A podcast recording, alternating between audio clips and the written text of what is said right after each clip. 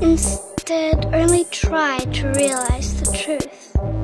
What truth? There is no spoon.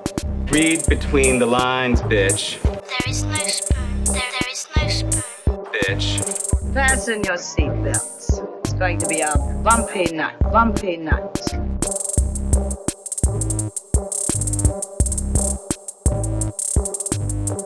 Saludos amigas y amigos, yo soy Mario Alegre Femenías Y yo soy Rosa Colón. y esto es Desmenuzando. El episodio de hoy vamos a estar comenzando con nuestro tema de diciembre que va a ser nada más y nada menos que Star Wars. Star Wars. Específicamente la nueva trilogía de Star Wars, las nuevas películas de Star Wars. No vamos a estar hablando de las clásicas que hemos visto hasta la sociedad. No vamos a estar hablando de las precuelas que son mayor- mayormente malas. vamos a estar hablando de la nueva trilogía. Vamos a dedicarle esta semana el episodio a The Force Awakens. La semana que viene vamos a estar hablando de The Last Jedi. Y de aquí a dos semanas, obviamente, vamos, Yes. vamos a estar antes de nuestro receso navideño. Vamos a estar hablando, por supuesto, de The Rise of Skywalker. Yes. Pero antes de eso, vamos a bullchitear un ratito, ya que la semana pasada no bullchiteamos absolutamente nada. es que los holidays, lo, la, ¿verdad? Este, estas estas navidades van a take a toll en lo Sí, del bullshiteo. sí, sí. Pe- pedimos disculpas porque el último eh, Patreon episode salió un día tarde. Eso fue mala mía. Que, no, el calendario a mí, ¿sabes? Tenía todo el mundo en mi casa. Todo el mundo me refiero a mi familia porque yo, pues mi esposa ya les he dicho que es maestra. Así que no, sabía, no, no sabía qué día era viernes, no sabía qué día era sábado. Era como que, ah, ya lo puse tarde. Pero anyway, ya están los dos episodios de lo que fueron los TV pilots. Nos pueden escuchar hablando de Lost y Battlestar Galactica. Y este mes los Patreon episodes. Estamos decidiendo todavía qué es lo que van a hacer. Sí, tenemos... Uno de ellos va a ser de Rogue One, Sí, ese está seguro. porque queremos hablar de Rogue One. Y el otro no lo hemos decidido, pero se van a enterar si están suscritos a patreon.com slash Yeah. desmenuzando. Eh, igual que decimos eso, vamos a estar, llegamos a la meta de los 50 en el Patreon. Yay. Es verdad que bajó después dos, pero Está bien. no importa, llegamos a los 50. Llegamos a los 50. We'll Así get- que we'll 50. get back on it. Ellos volverán, no se preocupen, o, o vendrán nuevos. Vendrán nuevos, sí. Eh, así que vamos a estarle dando las opciones para el Rift Track que vamos a estar grabando antes de que se acabe el año. Eh, tenemos una que nos parece po- potencialmente muy graciosa, de una película que se ve bien charra, que estrenó hace poco en Sí. Netflix. Vamos a estar hablando de un blockbuster que también estrenó en. Netflix. yes. Digo, eso sí lo escogen las personas Ajá, para el. Rift Track, que también está disponible en Netflix y está atado al tema de diciembre. y estamos buscando una tercera opción para que ustedes vayan al Patreon y puedan votar y decidir cuál película vamos a estar Rosé y yo pues tripeándonos por Exacto. el tiempo de su duración. Así que nada, los invitamos a que vayan al patreon.com slash desmenuzando. Rosa, ¿qué tienes para bullshitear esta semana? Pero no tengo mucho, pero lo que tengo es medio triste. Porque eh, Netflix anunció justo antes de Thanksgiving Ya la peor fecha para anunciar cosas tristes. que sí que, por- y especialmente eh, sobre esto, porque Thanksgiving es una fecha bien especial para este show. Eh, Netflix decidió que no va a renovar eh, Mystery Science Theater 3000. Oh no. Ajá. Y eso es una de mis cosas favoritas. Este, literalmente una de mis cosas favoritas. Y, y, y fue sad porque de verdad me gusta mucho Jonah. Me gusta lo que los robots estaban haciendo. La pose que hacen de los robots estaban haciendo. Y obviamente los Mads. So estoy como que super bummed out porque siento que esta serie no es ni tan cara para que Netflix esté haciéndolo. Y pues. Digo, el concepto de la serie es que, digo, aquí yo me estoy cantando que no veo mucho Mystery Science Theater y ya Rosa me miró mal cuando Sí, lo yo dije estoy como antes que de empezar a grabar. Eh, me tiró el gift de You Were the Chosen One de, Sí. de Obi-Wan. Eh, pero el concepto seguía el mismo, ¿verdad? Era poner, poner películas y tripeárselas. y Sí, de- obviamente, pues asumo yo que comprar los derechos, de las películas pues ha salido un poquito caro, pero eso nunca lo, lo, lo detuvo. Eh, Mystery Science Theater 3000 era un show que empezó en Public Access TV en Minnesota, se convirtió en un fenómeno que pasó este por este Comedy Comedy, Central, Central, después se movió para Sci-Fi Channel, después se movió para el el YouTube channel de Joel eh, y después entonces Netflix compró estos dos seasons y pues cada iteration han cambiado el host, ¿verdad? Al principio era Joel, después fue Mike, ahora era Jonah y los robots se han quedado constantes pero han cambiado las voces, los Mads también, este Dr. Forrester y TV's Frank, este eventualmente cambiaron a Mrs. Forrester, y a Brain Guy, y a Bobo, que era The Planet of the Apes. Y todo esto no le está haciendo sentido a nadie, but I love it. Y ellos literalmente lo que hacen es tripearse las películas, parte de, de nosotros usar la frase riff tracks. Ujú. Es porque mitad del equipo de Mystery Science Theater 3000 pasó a hacer estos riff tracks online. Porque al tú hacerlo online, pues no tienes que pagar los copyrights de la película. Ustedes ponen la película en Netflix y lo escuchan Ajá, y that's it. escuchan ellos. Eh, y, el otra, y la otra mitad del equipo, pues entonces pasó a hacerlo de Netflix. Y, y todo esto también vino a través de un Kickstarter campaign que ellos hicieron, que, que como que reva- revitalizó el, el concepto de la serie, porque esto lleva, esto lleva años. Mm, Sí, este, la, 20 años posiblemente. Sí, sí. Y, y pues como que algunas películas son malísimas, otras son good to watch con, con ellos, pero es como un really nice plate of comfort food. Y si no han visto ninguno de los episodios, de verdad como que les recomiendo ver los que están en Netflix, los que ellos tienen de las series viejas, pero también de la serie nueva, because they're so funny. Pero entiendo yo que alguna gente no entiende why they're so funny y, y hay no otra les gente, we're, we're dead. Pero me sorprende porque en realidad la fanaticada de Mystery Science Theater era bien fiel y era bastante grande. Que si, no- si Netflix no vio los números y por eso lo canceló o porque no lo vio costo efectivo, obviamente no van a dar excusas para la Yo siento que decisión. Netflix, a la hora de decir que sí, le dice que sí a todo, pero a la hora de cancelar son como que bien. Rápido. Oh, is this popular? I'm going to cancel it. Ajá. Versus ¿Qué, darle qué chance. dice el algoritmo? Ajá, eh, o, o algo así, porque yo siento, yo vi, yo he visto los episodios de Netflix del, del nuevo season de Jonah. Yo creo que yo los he visto como 10 veces cada uno. Porque cada vez que como que digo, estoy muy ocupada para prestar atención con algo nuevo, voy a ver un episodio de Mystery Science Theater. Y a veces me lo sé de memoria, pero siempre hay un chiste que no me recuerdo, que me río un montón anyway. O que me recuerdo y me río un montón anyway. Y cuando estaba en María, literalmente los únicos episodios que yo bajé eran los de Mystery Science Theater 3000. Para poder ver cuando estaba sin luz. Y yo pienso, todos los fanáticos deben de ser así de rabid con esto. So Netflix tiene que sentir que hay, mucha gente streaming it. Ujú. Y los actores hacen un montón de live appearances y live shows, no necesariamente basados en Mystery Science Theater 3000, pero son bastante populares. So deben de tener su fanbase también activado. So como que I don't understand por qué Netflix cancela los shows que cancela. Y siento como que ha cancelado muchos shows que me gustaron a mí específicamente, como Tuca and Birdie, One Day at a Time, que son shows que yo vi como que mucho buzz en Twitter y que he visto mucho follow through con los fans de los actores o los creadores. Y de momento Netflix dice whatever voy a hacer otro season de 13 Reasons Why cuando there's only 13, re- 13 Reasons Why. Y ya gastaron los 13 Reasons y, en la y primera tiene tres temporada. seasons. Y entonces yo digo pero de verdad como que no entiendo cómo Netflix cancela los shows de verdad que no Bueno, tiene que ser algo que ellos tienen que ver unos números y si no les gustan los números, pues bye, porque eso es todo por streaming numbers. Pero tienen tantos chavos para empezar conceptos nuevos. Entonces tú tienes como que le dan una millonada al tipo de Big Mouth para hacer más shows como Big Mouth, pero entonces no le pueden dar como que 30 mil pesos para hacer Mystery Science Theater 3000. Es como que. No creo que sean 30 mil, pero... Bueno. pero sí. Ajá, como que de- es un, de seguro que es uno de los shows más baratos de De, producir. eso no, de eso definitivo que sí. Y, y es medio triste también porque cuando si ya saliste de Netflix y cuando has pasado por tanto network, como que el futuro es bien incierto entonces para Mystery Science Theater. Sí, tendrías que hacerlo como un Patreon y entonces este meterte tú a hacer tu propia compañía de producción y entonces un rollo. No es una mala idea. Yo he visto gente haciendo miles de dólares al mes en Patreon. así que, Millones. sí. En los músicos y eso sí, pero como que debe ser como que bien frustrante que ya estabas set up en un sitio y habías hecho como que algo nuevo porque they revamped it very Ajá. well y todas estas cosas para que después te digan, mira, no queremos ni un solo episodio más, porque por lo menos este una de las iterations hicieron una película para cine. Este, no queremos ni uno más. Se fueron, recojan, váyanse y uno como que, but entonces hacerlo antes de Thanksgiving, porque ese es el aniversario del primer episodio y ellos siempre hacen este Turkey Day Marathon. Ajá. Y lo hicieron antes de Thanksgiving a propósito. Cuando nosotros estábamos esperando que dijeran, vamos a hacer el nuevo season, ellos dijeron, no, lo vamos a cancelar y esperamos a Thanksgiving para decírselo, so you get extra sad. Qué backtrip. Sí, mano. Netflix a veces como que es super mean. Como Sí. que bien bitchy mean. Sí, son medios crueles, pero entonces de repente te empiezan a tirar. Mira, estamos haciendo esto también y la gente se lo olvida. Ajá, bien brutal, chacho.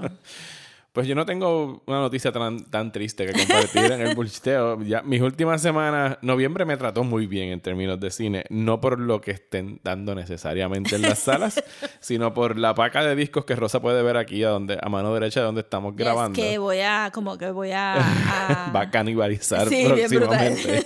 Porque este es mi primer año participando del, de, de los Critics' Choice, del BFCA, el Broadcast Film Critics Association. Y por primera vez estoy viendo la cantidad de dinero que gastan en convencer a las personas para que voten por sus películas. De hecho, mientras estamos grabando me llegó el ballot para las nominaciones. O sea que tengo cosas que hacer. Pero he estado viendo muy buenas películas que me han llegado y que no han estrenado en Puerto Rico, como por ejemplo eh, 1917, que es la nueva película de Sam Mendes sobre la Primera Guerra Mundial, que se ve espectacular y les puedo decir que está excelente. Es mi película favorita de Sam Mendes, posiblemente desde Road to Perdition. Y la quiero ver cuando estrene en Navidad. Sí, es una película bien eh, warm eh, para Navidad death. sobre la muerte y la desesperación en, la- en las trincheras de la Primera Guerra Mundial. Eh, pero está filmada por Roger Deakins, que es un excelente cinematógrafo y en realidad se ve increíble. Con lo, aún viéndolo en un DVD en Standard Definition se veía muy, muy bien. Pude ver The Lighthouse, que sé que hay muchos y muchas de ustedes esperando por el estreno de esa película. Y lo único que les puedo decir es que sí tienen razón para estar esperándola. Porque yo no había visto los trailers, yo no quería ver los trailers. eh, y esta Yo vi un película... teaser nada más. Yo no sé si sacaron full trailers. Yo creo ¿Sacaron que trailers? sí. Esta es la nueva película, la segunda película de Robert Eggers, que es el director de The Witch, una película que me gustó. No, no me fui Y over que the... pueden escuchar en uno de nuestros episodios de Patreon. Yes, gracias por el plug, gracias.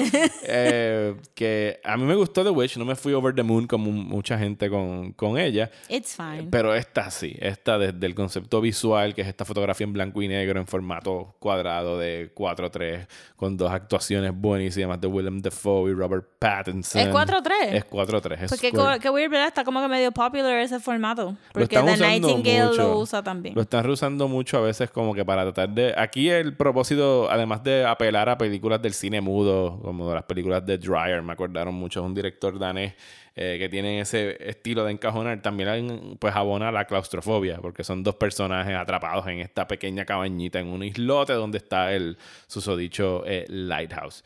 Eh, y lo otro que vi que quisiera destacar en esta semana fue Uncut Gems que es una película de Adam Sandler de los Safdie Brothers. Estos son dos hermanos judíos que están haciendo eh, cine independiente ya desde hace par de años. Y sí tengo que ser específico en decir que son judíos porque es una película very, very, very Jewish acerca de este... eh, ¿Cómo se dice? Empresario judío que vende diamantes y prendas y cosas así. Oh. Que es el personaje de Adam Sandler y es un, un apostador compulsivo y se ve envuelto con la mafia y lo están persiguiendo para que ¿The vuelva Funny chavo. Sandler o Es- ¿tú viste- Drama Sandler? ¿Tú has visto Punch Drunk Love? Of course. ¿Te gusta Punch Drunk Love? Sí, estaba buena. Ok, coge el personaje de Adam Sandler en Punch Drunk Oh, Love, Lord, ok. ponle como 20.000 rayas de cocaína frente a él y pónselas a consumirla una por minuto durante toda la película. Oh, wow, Y ese es el equivalente a lo que vas a ver en. Uncut Gems. Está bien buena. O sea, es... A mí me importa tres carajos la NBA, lo confieso, pero hay una... Está atada de cierta forma a algo que ocurre en la NBA y es la primera Wow, vez... eso no, no pensaba que eso era lo para donde iba. Yo tampoco. Eh, y es, pero está desde el principio, así que en realidad no es un spoiler. Y es la primera vez en mi vida que yo me emociono con un juego de la NBA. Fue como que, wow, esto está cabrón.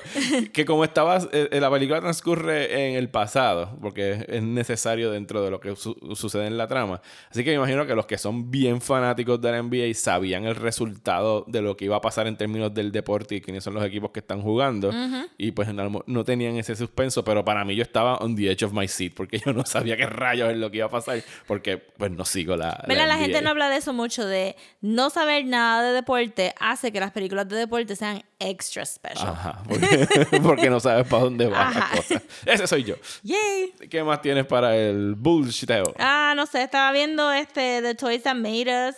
Ah, yo vi The Movies That Made Us, que es de la misma gente. Sí. ¿Te gustó Toys That Made Us? ¿Cuáles viste? ¿Cuáles Pues, capítulos viste? Este, pues estoy por el. Ya yo había visto los otros, o vi el de Teenage Mutant Ninja Turtles Ese lo vi también. Ese lo vi. y el de Mighty Morphin Power Rangers. Ese no lo vi porque nunca me importó. Yo veo los de los juguetes que me importan. Ah, yo los vi todos porque al final de al final del día se, se conectan todos anyway, como que pues los Mighty Morphin Power Rangers se llaman así de largo porque tienen las mismas sílabas que los Teenage Mutant Ninja Turtles, porque esa línea vendía un montón de chavos y pues ellos querían vender ¿En igual. serio? Sí, tienes que verlos todos porque Pero los Mighty. Morphins Power Rangers no existían hasta post Ninja Turtles en Japón. No, en Japón siempre existieron. Ok. Pero cuando los trajeron a Estados Unidos y los diseñadores estaban viendo cómo mercadear la línea, querían el mismo número de sílabas que ¿Y Teenage cómo se Mutant- llamaban en Japón?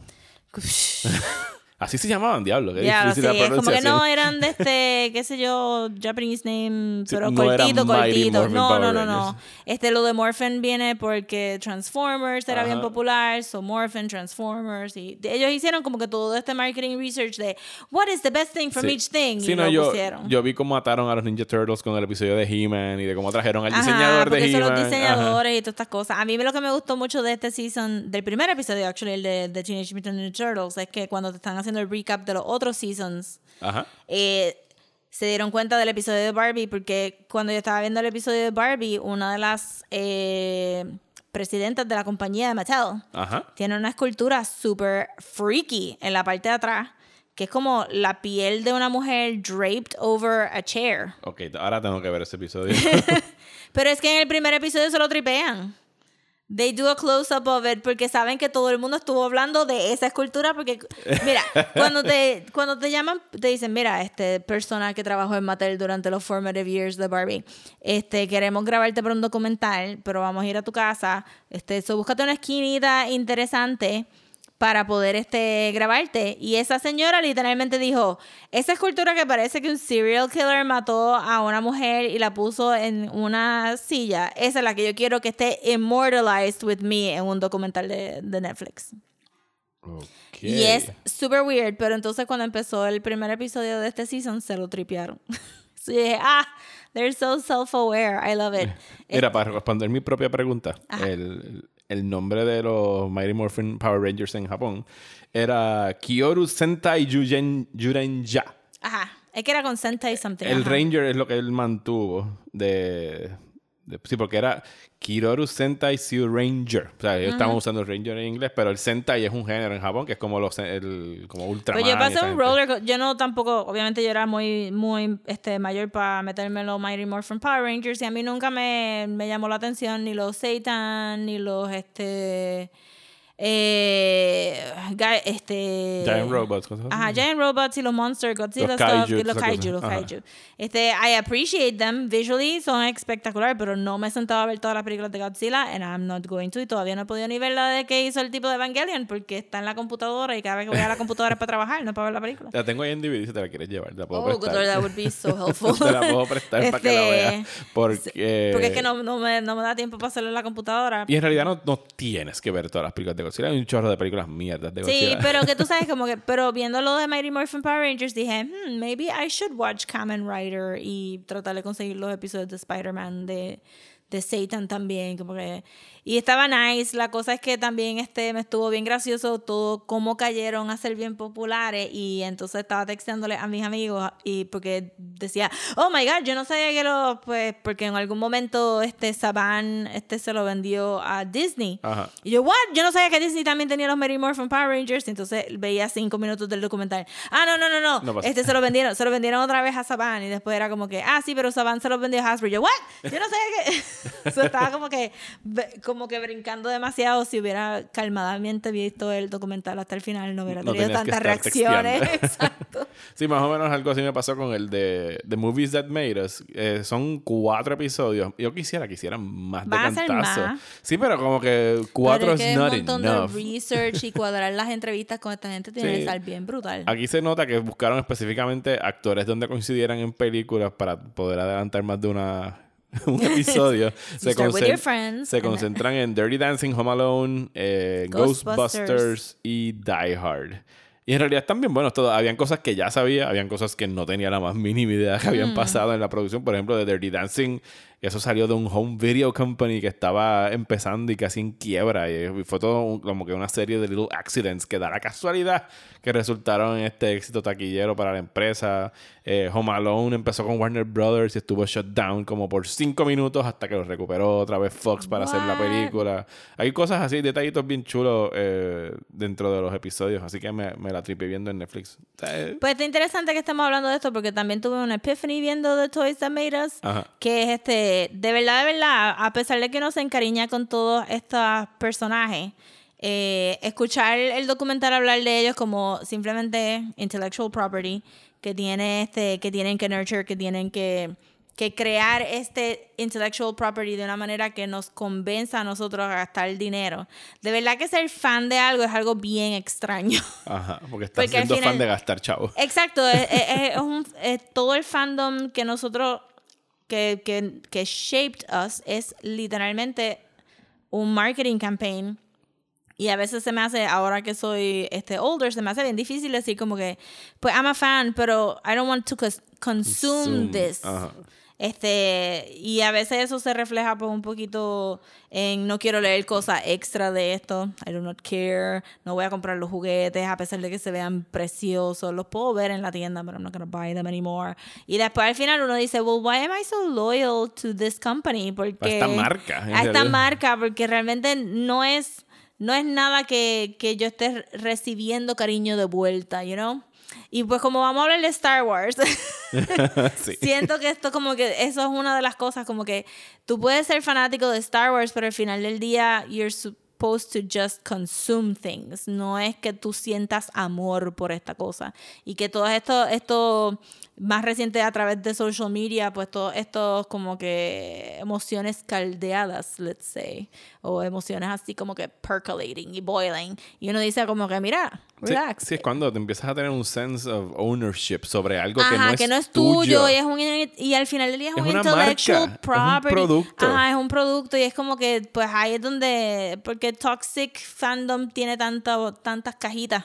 Pero una de las cosas es como que sí, mano, como que it kind of sucks que todo tu, tu cariño hacia una historia que tú quieras se tenga que, que manifestar solamente a través del consumir estas cosas y tú perder todo este dinero para que para que tú creas este bond para que cuando la compañía cambie su intellectual intellectual property as they can do. Y han hecho y y seguirán han haciendo. hecho y seguirán haciendo. Pues entonces que tú te sientas como que I've been left out me están dejando atrás and now I'm very angry about these things.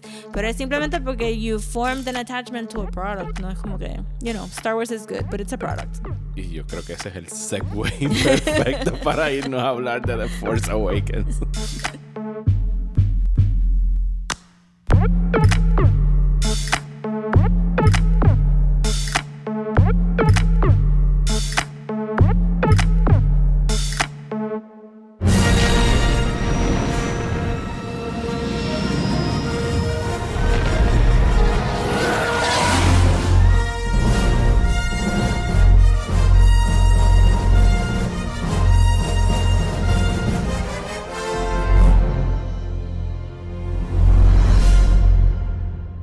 te acuerdas dónde tú estabas el 30 de octubre del 2012?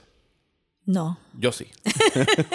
digo, no, no si me preguntas así bien Ajá, random la fecha, pero cuando te digo el evento que sucedió ese día, sí recuerdo claramente. El 30 de octubre del 2012 yo estaba en la redacción del periódico para el que trabajaba. eh, cuando llega por cable una noticia de que Disney acababa de anunciar el, la compra de Lucasfilm por 4 billones de dólares. Que era como que, wow, Disney va a seguir comprando cosas porque había comprado Sí. Marvel hacía como cuatro o cinco años. Eh, también había comprado Pixar, etcétera, etcétera. Pero el comunicado estaba burying the lead en el carajo. Porque sí, el titular era como que sí, Disney compró esto, pero para el segundo o tercer párrafo era como que, ay, Bailey compramos por 4 millones, George Lucas dijo esto, Bob Iger dijo lo otro, ay, by the way, vamos a hacer una nueva trilogía de Star Wars, empiezan a salir en el 2015. Y tú, tú, tú, tú, bueno, ¿qué? Y ahí yo recuerdo que tuve que empezar a escribir toda esta nota sobre what does this all mean? ¿Qué carajo Ah. es esto? Porque a mí no me impresionó yo no sé si no estaba muy pendiente yo estaba como que ah Disney compró Star Wars good y seguí caminando. Es que ese, sí, no, ese titular es como que, well, fine, compraron Ajá. Star Wars, pero cuando dicen que van a hacer una trilogía nueva, ahí fue que donde yo caí reventado en el asiento donde yo estaba. Y dije como que, anda para el carajo, van a hacer una trilogía nueva de Star Wars. No me acuerdo si en ese momento ya habían anunciado que estaba involucrado J.J. Abrams. Creo que no. Yo Eso salió no. después. Eh, pero estamos hablando del 2012 y The Force Awakens sale diciembre de 2015. O sea que entró en producción bastante rápido.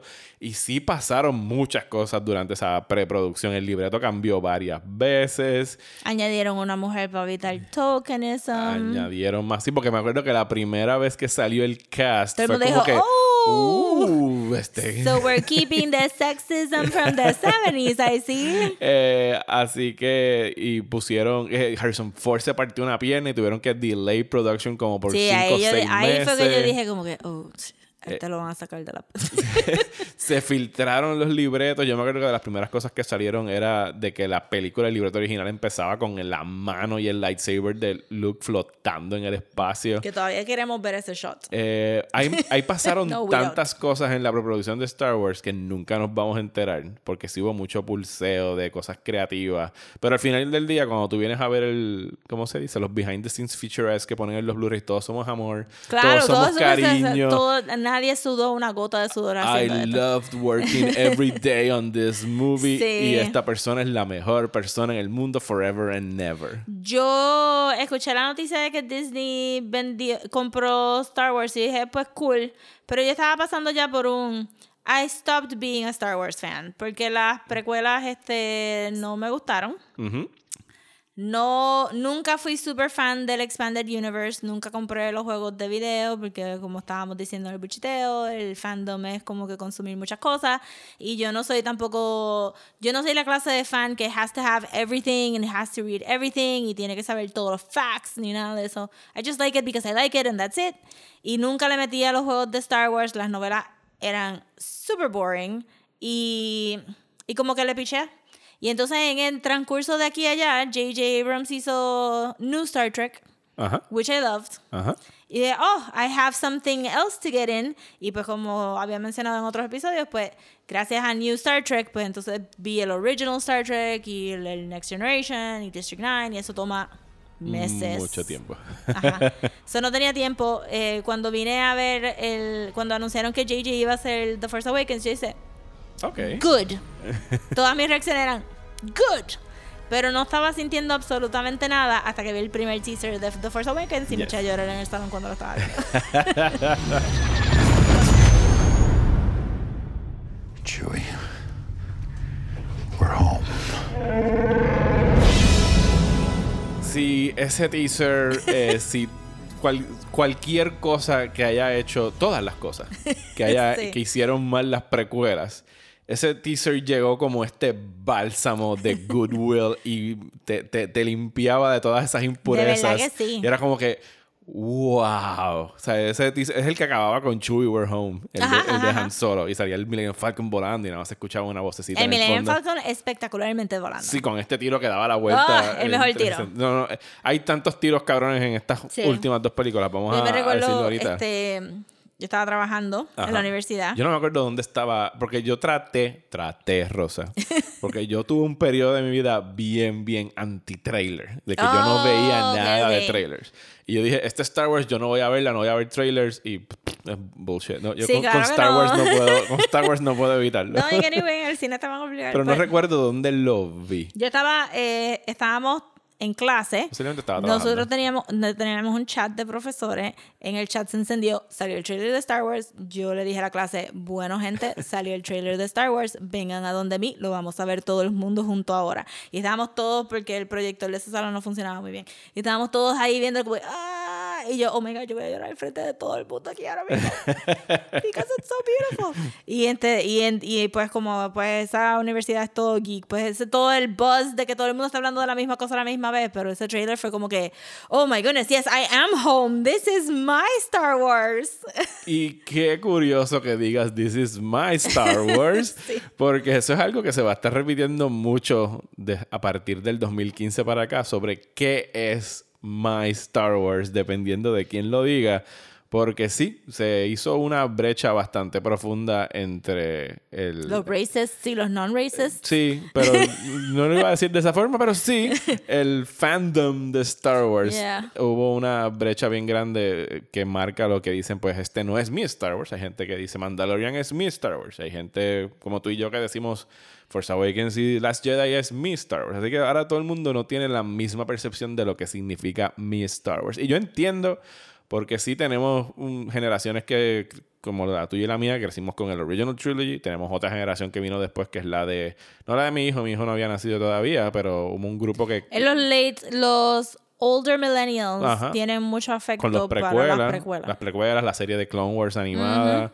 Eh, mi hijo es de la generación nueva de Star Wars, de esta trilogía, y por ende eh, le gustan. Pero sí, todo el mundo ha empezado a tener una idea distinta de lo que significa Star Wars para ellos, y en eso pues ha dado, eh, pues, ha sido un- un- provocado demasiadas peleas, y para mí ha dañado muchísimo el fandom alrededor de Star Wars y le ha hecho bastante daño. Bueno, sí, si tú coges el fandom de Star Wars, más el fandom de animación en general, más el fandom de las películas de comic books, yo dejé de ser fan de todo. Ajá. Yo no soy técnicamente fan de Star Wars, I just like watching the movies. Y se acabó. y se acabó. Eh, ahorita tú mencionaste algo que también abonó a ese problema y fue que poco después de la adquisición de Lucasfilm, Disney dijo que el Expanded Universe is no more longer canon. Sí, Y- y como lo yo no borró. tenía cariño, pues... Sí, ahí eso es algo que yo, y a lo mejor aquí hay muchas personas que van a empezar a gritarle al podcast, yo nunca seguí mucho el Expanded Universe, traté de leer algunas de las novelas, las encontré bien aburridas, pero entiendo que haya personas que le hayan tenido Sí, este, afecto a mi- ella. mis amigos, eh, un amigo en particular, shout out Danny, eh, este, sabía mucho del Expanded Universe y a veces él se puede se expresa de una manera que está bien frustrado porque hay muchas ideas buenas que están buried entre todas ese revolut de cómics, libros, juegos, este, whatever, que no quieren que no quieren traer al universo nuevo y pues uno es cínico y uno dice, pues Ajá. obviamente no le van a pagar regalías a toda la gente que creó estas cosas. Ajá. Es como que they need to make their own intellectual property para poder no pagar regalías. Sí, Mi, mi relación con el Expanded Universe era bien sencilla. Yo jugaba algunos de los videojuegos, veía algunas de las series, de las pocas que habían.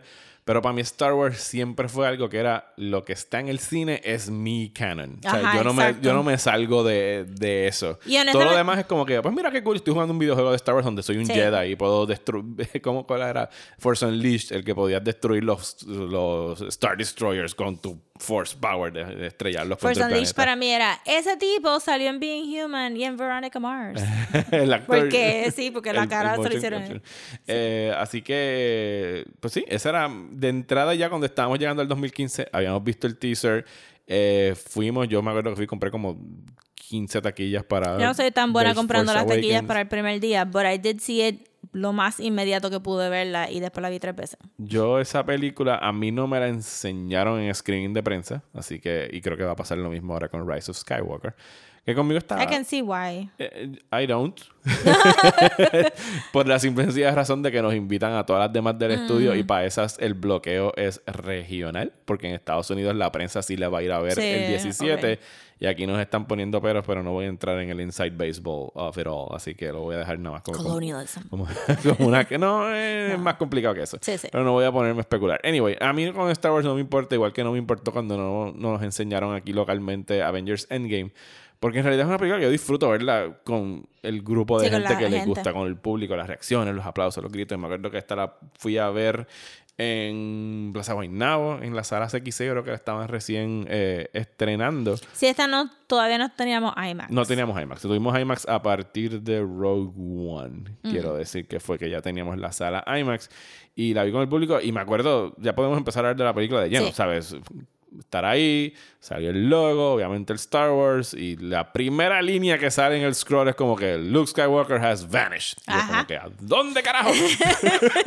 Porque esa es otra. En los trailers, que todos los que salían Lo único que se había visto de Luke es lo que casi todo lo que el 50% de lo que sale en la película que él es él poniendo la mano sobre en R2D2. R2. That's it. Eso es todo lo que habíamos visto Sí. de Luke Skywalker. Y la película empieza y te dicen que Luke Skywalker se, se fue, que tenemos esta cosa nueva que se llama el First Order. Ellos fueron bien cuidadosos con los trailers y yo pienso que lo están haciendo nuevamente con los The Rise of Skywalker. Bien brutal. De solamente darte visuales y bien little plot, ¿sabes? No hay, tú, no hay, tú no puedes de verdad construir una trama de lo que es Rise of Skywalker con lo que está en el trailer solamente. Agree. Igual que pasó con The Last Jedi. Eh, así que la película empieza y tenemos el First Order, que es como una versión nueva Tenemos del un Imperio. shot, ahí, ahí es donde empiezan los shots bonitos porque Sí. Star Wars siempre empieza con su este fetish de huge este ships. Ajá. Y esta vez era como que simplemente un triángulo negro intersectando un círculo blanco Ajá. and that's it y era como que why is this so beautiful Porque esto nunca lo han hecho same antes. time? Sí, porque es algo que. Y, lo, y ahora viéndola otra vez. ¿Sabes? A mí me encanta la trilogía original, pero la trilogía original no se les reconoce por esta gran cinematografía. Ciertamente no las que dirigió George Lucas, porque Em- Empire tiene bonita cinematografía aún antes de las special editions. Sí, sí, sí las tiene, pero así los shot compositions, como por ejemplo aquí en Force Awakens hay uno que son tres TIE Fighters on a sunset, que están así como que con, con el, como dice, con el vapor del Con calor haze, subiendo. Y se ven increíbles. Incluso ese que tú estás mencionando ahora, cuando están bajando estas naves del, del First Order, que rápidamente aprendemos. Para mí el First Order, que no... O sea, no sabemos mucho del First Order todavía, no sabemos exactamente mucho de su origen, pero yo no lo llamaría un imperio. Para mí es más como que este grupo de radicales que idolatran al imperio. Sí, porque al que principio quieren, de... quieren reformarlo. Ajá, al principio de The Force Awakens todavía hay un Republic que se asume que es un legitimate democratic republic. Y entonces están como si como esta facción de, la, de, de los militares que se zafó. Ajá. y que entonces están yendo conquistando, pero como el Republic no te dicen que el Republic está otra vez metido en burocracia, but that's kind of what republics Eh, do. Eso es exactamente lo que va. Ajá, y en parte porque posiblemente tú puedas entender que Leia se separa de ese movimiento para crear una resistencia, porque ella es una guerrillera, ella no es, o sea, sí, ella es una princesa y me imagino que tiene que haber venado con la burocracia, leader. pero en el momento es como que no, fuck you guys, esto no se va a resolver Exacto. en el Senado, tenemos que ir allá afuera y tenemos que pelear otra vez. Exacto, porque realmente el universo de Star Wars sufre un poco también como el universo de Batman, en donde la mayoría de la gente que toma las decisiones políticas son really stupid. Como que los Gothamites are really dumb people y la gente del Republic Star Wars tiende a ser así. Tienden a ser bien short-sighted, entonces tú, tú te puedes inmediatamente rellenar el, el, el boquete de Leia diciéndole, mira, estos de los de New Orders están amassing un montón de, de, de, de armas o whatever o naves y ustedes están todavía pensando que no son un threat, they're a threat, I'm leaving, check it, bye. porque Ustedes todavía están sancionando el que vayamos a hacer un comité Ajá. para investigar. Yo no me voy a explotar como ustedes en este planeta, let me tell you. Y entonces ella Me se voy monta, carajo me voy para el carajo. Este, y entonces pues comienza eh, un, un echo de lo que sería la trama del- de, los, de las primeras películas. Sí, porque tenemos otra vez un droid con una cosa importante cargándola dentro de él que tiene que llevársela Yes. de punto A a punto Pero cuando. Watchmen lo hace, es excelente. Pero cuando Star Wars lo... No, Eh, sí, vamos a empezar por ahí. Eh, se lo damos, conocemos a Poe Dameron, conocemos Dameron. a Kylo Ren, que es el nuevo Darth Vader, aunque no es Darth Vader. No es Él Darth Vader. sueña con ser Darth sí, Vader. es vendido. Eh, Kylo Ren es un fan. Y fan con, el- con la connotación mala de ser No, un fan. no fue difícil hacer ese leap. Y mucho menos mientras seguimos Yes, viendo más este, de él. es blanco, de una familia privilegiada. Whiny. whiny. Este, en parte había un poquito de sentido de que él es- se supone que es un poquito mayor y no sea tan whiny, but he's whiny. Es engreído, le dan pataleta. Le dan pataleta. Pero esa introducción estaba bien buena porque te está trayendo un actor viejito famoso. que es Max von Sydow. Ajá, Ajá. Que tiene como que algo importante, te tiran el gente como que gen- la general era ante royalty. She was estás como que, royalty to me. we know who you're Nosotros- talking nosotros about. venimos We know who antes. you're talking about. Entonces está Poe, que es como que handsome, pero no es uber masculine, es como que new masculine. Y para colmo es latino, Ajá. as it turns out. Este, y entonces todo está bañado en luces azules y anaranjadas del fuego y bla, bla, bla. Y de momento llegan los New, el new Order. First Order. El First Order. New Order es una banda o algo así. Este, el First Order. Y entonces viene y tenemos la introducción del, del body language de lo que va a ser Finn later on, ¿verdad? Finn está perdido, ¿sabes lo que está pasando? Sí, es su primera misión Su táctica. primera mis- está en Ajá, entrenamiento. Exacto, y entonces este, le, le tocan el, el helmet así con sangre. We hardly ever see blood in Star Wars. Sí, y que es una manera bien ingeniosa de identificarlo para el- dentro de Exacto. tantos cascos blancos, para que sepamos, ese es el que estamos Exacto. siguiendo. Y todo esto está súper interesante, pero de momento Poe le dispara a Kylo Ren y, Y- Kylo Ren para el blast. Que jamás habíamos visto a alguien Y hacer era como eso. que, what the shit? el cine se iba a caer en ese punto. Yo me recuerdo que todo el mundo hizo, Es- No, yo, What's yo me acuerdo haber visto a Vader en Empire bloqueando los blasts con, con la mano. pero que al no- final era como que de metal anyway, ¿verdad? Or something que era como, ah, it doesn't even hurt. pero no deteniéndolos en el medio del espacio. "What?" Y que Poe fuera sassy Sí, desde el principio. Who, desde el principio. who talks first? You talk first. Ajá, I talk first. y que hubiera como que también un vague sense de que everybody knows who this guy is. Sí, es el smartass, es el hothead pilot. Ajá, que y que- después en las Jedi Holdo lo desviste así como que esto es lo que tú eres y esto es no es lo que I necesitamos know, ahora en mismo. The Last Jedi Poe es excelente. Es como que I really need to be in control of things. Y la gente como que, no, No, no, you don't." don't. You really don't. Este, pero que también hay un sentido de que la gente sabe quién es Kylo Ren o que sienten que Kylo Ren is not the biggest threat or the biggest deal. Como no, él es que- el enforcer. Ajá. Él es lo que era Vader al principio de las precuelas cuando toda digo, Vader siempre lo fue, el emperador estaba ahí.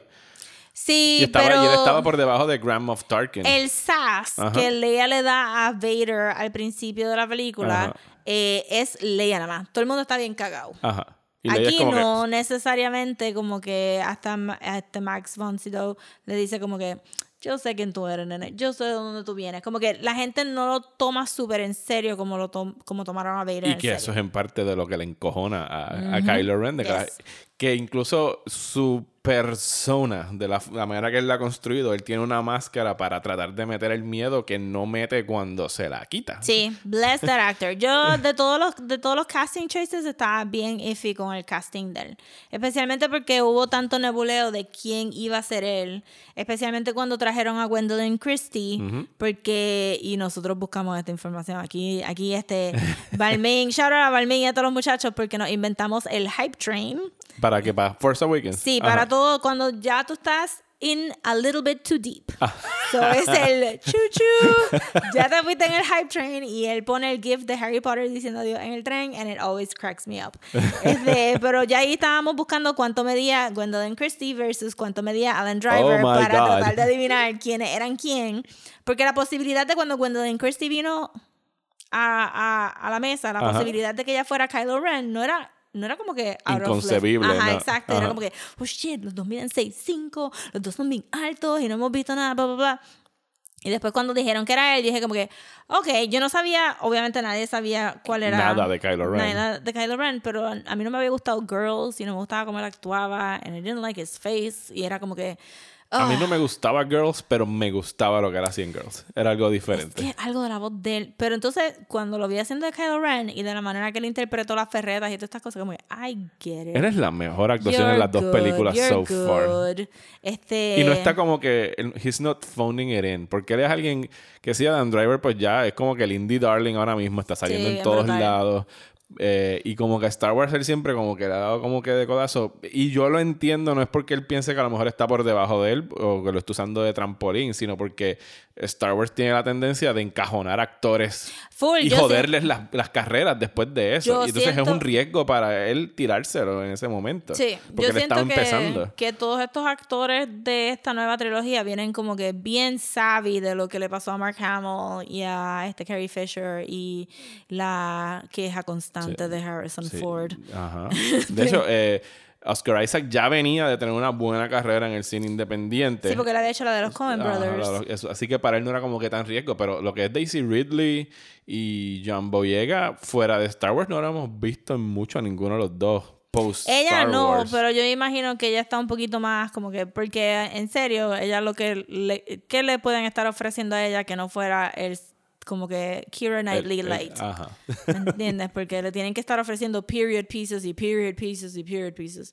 Y John Boyega hizo este, la de Pacific Rim, Ajá. pero él venía también de... De Attack the Block. Y so él tiene comedy stuff to fall back on. Ajá. Que uno de mis como que una de las quejas más interesantes que vi de The Force Awakens fue que pusieron al hombre negro en el token este comedy relief role que pero Star Wars está medio atrás en raza y está medio atrás en sex en sexism, sabes como que es- es- todavía sigue siendo una historia un poquito sexist. Pero han tratado de balancearlo en Están esta mejorando, nueva. están mejor- cada, cada película están mejorando más en O sea, representación. Force Awakens mejoró, Rogue One mejoró sí, muchísimo. Rogue One arregló un montón de cosas. Y las Jedi también empezó a Este- balancear las cosas y todo parece que Rise of Skywalker van esa Sí, porque tienen línea. como que hasta ahora hemos tenido tres mujeres de color.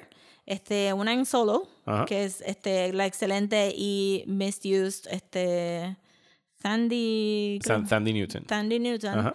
La, en la misma solo al final sale una nena que puede ser biracial, puede ser, este, Ajá. pero certainly people of color. Y en esta pues sale una que se ve absurdamente badass and beautiful. Este, en The Rise este, of Skywalker, que estoy súper loca para saber quién es ella and what is she going to do. Sí, la que están diciendo que es hija de Lando, que es como que no, No, no, tiene que ser hija de Lando, me cago en 10. Rosa acaba de joder los niveles del micrófono. Sorry. Pero es merecido. Es como que, ah, y entonces obviamente la introducción de Asian people Ajá. Que integrados al plot, no simplemente como que foreign Sí, things tú me in dijiste, en, background. en Rogue One hay two Asian people Two Asian teniendo people. una conversación. Oh my God.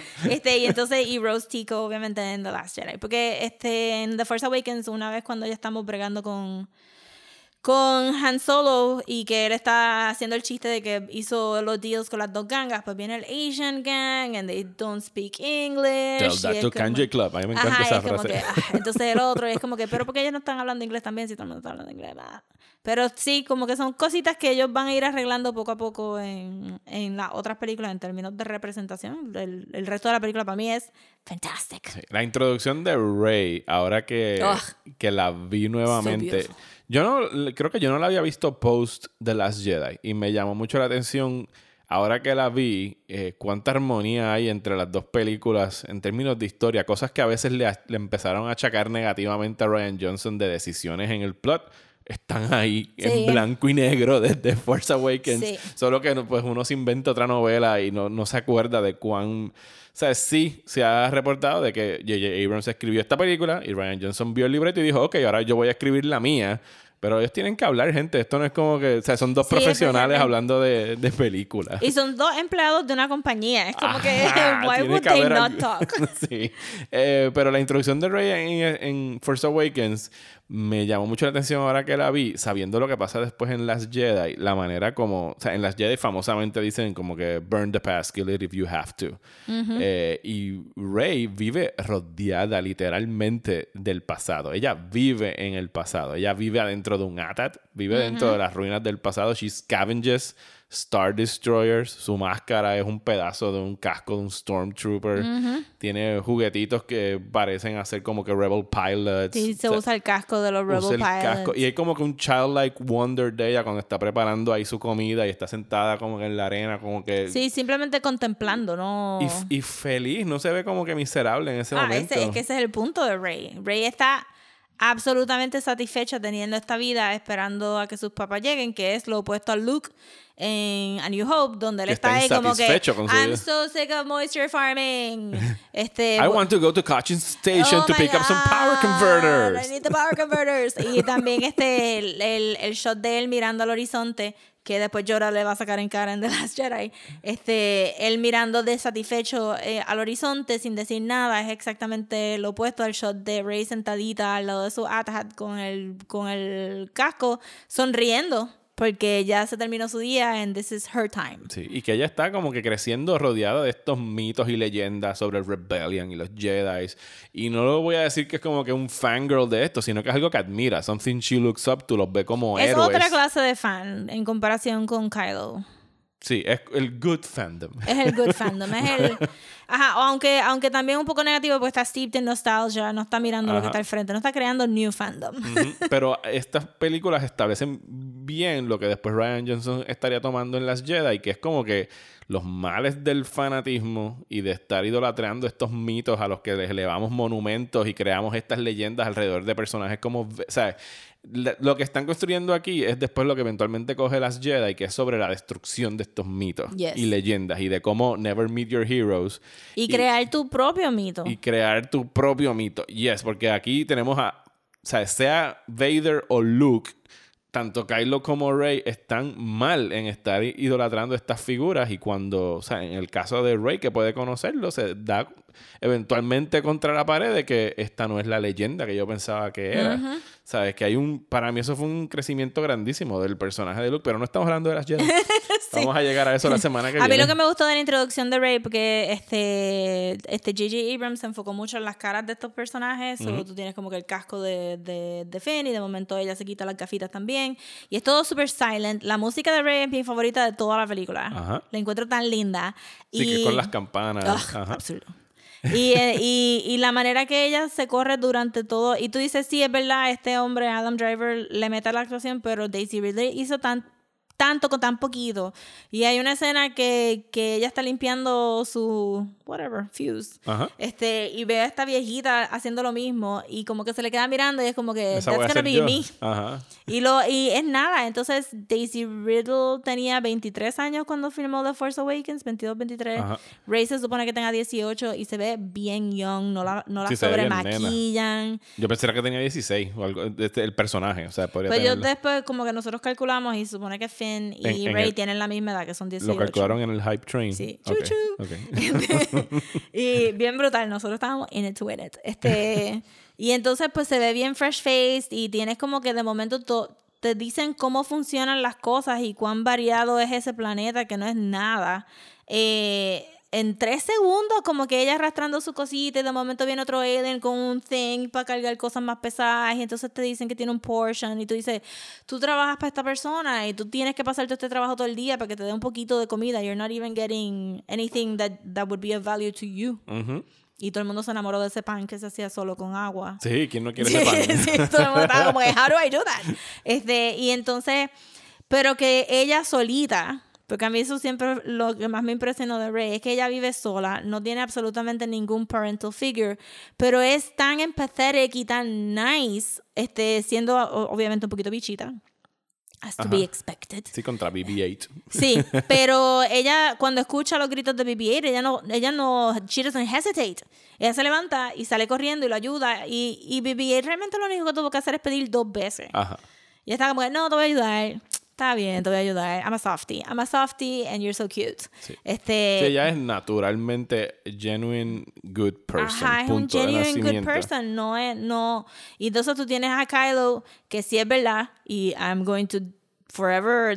Los papás le fallaron bien cabrón Sí, a Kylo. está ahí. Le, le fallaron, pero una cosa absurda, que tú dices como que, you guys, you had all the, all the tools. Y al there". mismo tiempo puedes pensar que también, y los hay porque lo son, hay hijos malos de padres buenos. O sea, hay, Claro. hay bad apples. Y Leia lo dice Pe- cuando conversa con Han Solo, que le dice que eh, Han Solo le dice, there was too much Vader in him. Y Leia le dice, I know. Y por eso quería que entrenara con Luke para que lo guiara. Sí. Pero, Pero toda la familia le falló a este, a este todo, nene. todo el mundo le fallaba a él, pero eh, hay personas que no se le Sí. pueden ayudar, que es mi gran issue con lo que yo espero que la trilogía se mantenga firme en eso, y es que Kylo Ren es malo. Yo no quiero un redemption arc para bueno, Kylo pero Ren. to be fair, todos los diálogos point to a que él está bien conflicted, porque también el- algo interesante que trajeron con esta trilogía es que no es alguien being seduced by the dark side, es alguien being seduced by, By the, the light, light. side, que, que también era un nice reversal eh, de Luke. Pero yo siento que, que a los papás de Rey le fallaron también bien brutal y ella está cargando un trauma de abandono. Eh, pero Kylo también está trabajando un trauma de abandono. Lo que pasa es que los dos son literalmente polar opposites. Yo lo que espero ver eventualmente es que ellos hagan algo nuevo. Pero esa introducción y después como ponen todas las fichas también, eh, yo no sé si, si al final esto resultó ser verdad. Bueno, no. Se supone que Poe se muriera. Eh, no, Poe no se supone que se muriera. Pero se... No, no, no habían dicho que al principio Tú dices era- en el plot original de la, tri- de la del como originalmente Sí. estaba el libreto.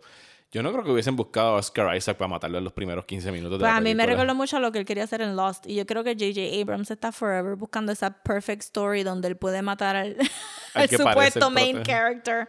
Porque tú dices, por lo que sucede con el, con el TIE Fighter. de Con que el se TIE Fighter el y con este. las ganas, con eh, inicialmente en Lost Jack se supone que se muriera y iba a ser Michael Keaton, que también era un personaje. No sé, puede So, yo- pasar. a mí me da mucha risa eso porque yo pienso que J.J. Abrams está, this is the one, this is the time when I get to kill my famous person in the first five minutes of the movie. Y no se lo dejan hacer. No, no se lo dejan hacer. La- Este, La, manera como juntan a, a Finn con Rey también es buenísima porque él Sí. está siempre tan preocupado de como que esta es la damsel in distress Ajá. y tengo que ir a ayudarle y nunca le dan el break. Que también es otra cosa de que si se supone que él hubiera sido programado para ser este apathetic, él es extra empathetic, este, porque él, él no tiene otras mujeres en, en su crianza Sí. de Stormtrooper. Sí, es algo que no cuadra con su origen como personaje, porque incluso el personaje de Hux, cuando Kylo Ren le está reclamando por las fallas que están pasando en la búsqueda de, de BB-8, él le dice como que our troopers are programmed from birth. O sea que estos troopers Pero que ellos él están teniendo dice ahí. que él lo sacaron de una aldea. Hawks está exagerando con lo de Birth. Sí, pero, pero me imagino que él no puede estar por encima de todos los que están entrenando. Sí, pero entonces la idea, porque, porque como fue que Kylo le sacó en cara lo de los clone, los clone troopers, Ajá.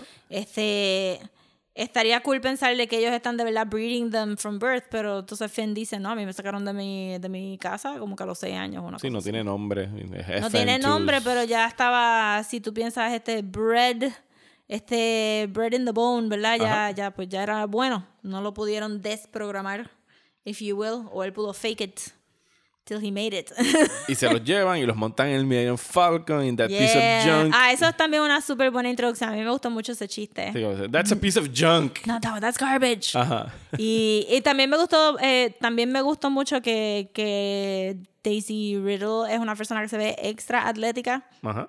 Porque nada, con, con, con correr nada más yo estaba como que, Jesus, I would have died. Y que, ella, que al fin siempre está reclamando, we need a pilot. Y ella le dice, we got one. Ajá, estás asumiendo que yo no sé volar estas naves, que es un, es un normal assumption porque it is a desert planet y no hay razón para pensar que ella era un pilot, pero he assumed que ella no podía volar la- las naves. Eh, Luke Skywalker era un desert planet y no tuvo problemas con volar sí, una nave. pero he killed Womp Rats. Oh, perdón. con su navecita chiquita. Con su navecita chiquita. Ay, Luke. Siempre fue tan funny. Este. Que exacto, que, que, que la manera que they, they jump into the action y que ellos están, que te están introduciendo este, este planeta y cómo introducimos a Daisy y cómo Daisy puede, puede volar el, el Millennium Falcon y todas estas cosas. Le voy a decir Ray de ahora en adelante. Este, que a mí me pareció que estaba tan... Todo este setup para ser tan cute, porque muchas de las quejas que sé que dijimos que no íbamos a hablar de negativo, pero es que aquí, justo aquí en Las esta podemos escena... abordar, no tenemos que darle gasolina. Este, aquí es donde empieza la cosa, porque la gente dice, no, pero es que ella sabía volar el Millennium Falcon. It's not that hard to fly the Millennium Falcon. Es como que, clearly. número uno, no, Y segundo... no lo vuela perfectamente bien. No lo vuela perfectamente bien y hacen un punto de enseñarte con los tres personajes principales que they're unsure también, que no son infallible. Y está, I can do this, I can do this. Y, y, y Finn está diciendo, I can do this, I can do this. Y Poe también dice en otro momento, I can do this, I can do this. Y es Ajá. como que they have to psych themselves up, no son perfect. Y Poe no le sale bien 100% de las cosas y Finn, bless him, no le sale bien 100% de las cosas. Y hay un learning curve que está claramente ahí to see with our Ajá. own eyes. So me parece un poquito extraño que de momento la gente brinque a. Pues, eh, ah, es que ella sabe hacerlo todo. Y es como que, but she doesn't though. No, y, y si vas para atrás, ¿sabes? A Luke, Skywalker, tú, a Luke Skywalker, ¿tú lo viste volar algo en la primera película? No. Ok, él y él decía que incluso el Uncle Owen le dice como que tú te vas a quedar aquí farming conmigo and you can go to the academy next year. O sea Sí. que él fuera de jugar con su el equivalente a un go-kart en Tatooine disparándole a, ¿qué? a los Sí, Womp Rats. Él no tenía flight expertise como lo tenía Biggs, como lo tenía Wedge, que eran sus panas que sí estaban en la academia y que querían ir a la rebelión. Y estamos hablando del piloto que llegó, sobrevivió la batalla Por de de Ford por mundo. encima de, expertos pilotos e hizo el one in a million shot para destruir el, el. Death Star. Así que yo le puedo conceder a Rey que pueda pilotear el Millennium Falcon por No, cinco y que minutos. también si tú echas un poquito más para atrás, para adelante, porque son para atrás, para adelante, en las precuelas, claramente el selling point de Anakin este, pudiendo hacer este pod racing era que él era force sensitive y tú tienes a Luke que es force sensitive. Y tenemos a Rey y que es de force sensitive. Este, claro está, parte del misterio de The Force Awakens era saber quién era el que iba a ser force sensitive. Ajá. Eh, y que los trailers nos habían enseñado a Finn con el lightsaber Ajá. encendido, so uno estaba asumiendo que Finn era el que iba a hacerlo, pero entonces el- el- la, la vira de tortilla es que Rey es force sensitive y ya sabiendo esta información, pues sabes que ella puede más o menos volar el Millennium Falcon porque tiene un poquito de advantage de poder e- Igual que Anakin, pues entonces, no estoy diciendo que son familia. That is not exclusive to family. They are just force sensitive people. Y de verdad que pienso que jamás va a ser familia de No, nadie. claro que no, jamás. No hay, no hay, Porque no hay los está aquí, años. está en esta película te están diciendo lo que le repite Kylo Ren a Rey en el throne room en The Last Jedi cuando se y me estoy adelantando en la trama pero no estamos haciendo un No, recap no estamos recap. haciendo un recap. Eh, sí, se encuentra con Han Solo y tenemos la secuencia que para mí es la única secuencia como que de más en la película que es todo el revolú con los aliens persiguiendo a los otros tipos Pero por está cute. Está J.J. cute, pero me re- Abrams también tiene como un thing de los monstruitos. Lo hacen Sí. Star Trek también. Sí, so. pero me recordó algo que hubiese estado como que en las precuelas, tener este wobbly octopus thing Sí, persiguiendo a las Pero personas. ahí también tenemos otro chance de ver que a Rey le salen las cosas mal. Este, she used the wrong fuse para Ajá. esto. Y que también es, es force sensitive porque cuando los tentáculos la están tratando de agarrar, ella está evadiéndolos bastante gracefully. Si tiene el, ¿cómo se dice? El spider sense. Ajá, güey, I love you so much. Cuando llegan al planeta este verde, no me acuerdo el nombre, No sé si lo mencionan. eh, que conocen a Maskanata, que es la voz es de Lupita Nyong'o. Lupita Nyong'o sonando como que es un ancient being from another dimension en vez de una muchacha de 25 años. How is that even possible? Ella puede. Ella puede porque Lupita Nyong'o. Eh, Rey siente el calling del lightsaber de Luke Skywalker, que yo pienso que es algo que jamás nos van a explicar cómo llegó ese lightsaber ahí, pero en verdad, Ese otro chiste bien bueno. That's a story for another time. my guy. let's go. We have other stuff to do. Vamos a dejar que alguien escriba una novela sobre eso. Whatever. Una a- novela aburrida sobre Tiene una eso. trilogía de novelas. Que en la tercera novela te vamos a decir cómo llegó aquí el lightsaber. sí, a mí me gusta ese chiste también. Que empezamos y, y ya, y yo pienso que es algo que se va a repetir también en Rise of Skywalker, porque en todas hemos tenido a Rey sufriendo de visiones o de flashbacks de algo, como que tener encuentros con cosas through the Force, lo está, lo está viendo. La tenemos allá regresando al pasillo de, de Cloud City, donde se pelearon Luke con Darth Vader. Yep. La tenemos viendo a los Knights of Ren cuando están en la lluvia. Yep. Y tenemos a lo que se escucha como Obi-Wan y Luke hablándole a ella a la misma vez through the Force. Es este Obi-Wan viejito y Ewan McGregor. Ewan McGregor. Pero hay una hay alguien que le dice a ella al final de la visión que dice These are your first steps. Ese es Ewan McGregor. El anterior, que creo que tú lo había mencionado en otro, ellos cogieron diálogo de Ale- Alex Guinness, ajá. y lo chopearon. Ajá. y lo, lo intercalaron con el de Ewan McGregor. Ok. Y no sabían si Ewan McGregor iba a poder hacerlo. So tenían alineado al tipo que hace de, de Obi-Wan en The Clone Wars. Ajá, por si acaso. Pero Ewan McGregor dijo que sí. Qué cool. Ok. Yes. Eh, So, eso fue como y tiene toda esta visión, recibe el, el lightsaber y eh, Mass le dice The people you're waiting for, they are never coming back. Y, y le dice, But- y tú lo sabes, you Sí. know they are never coming Sí, back. este The fue- belonging you seek is not behind you, is, It's in- eh, is in front of you.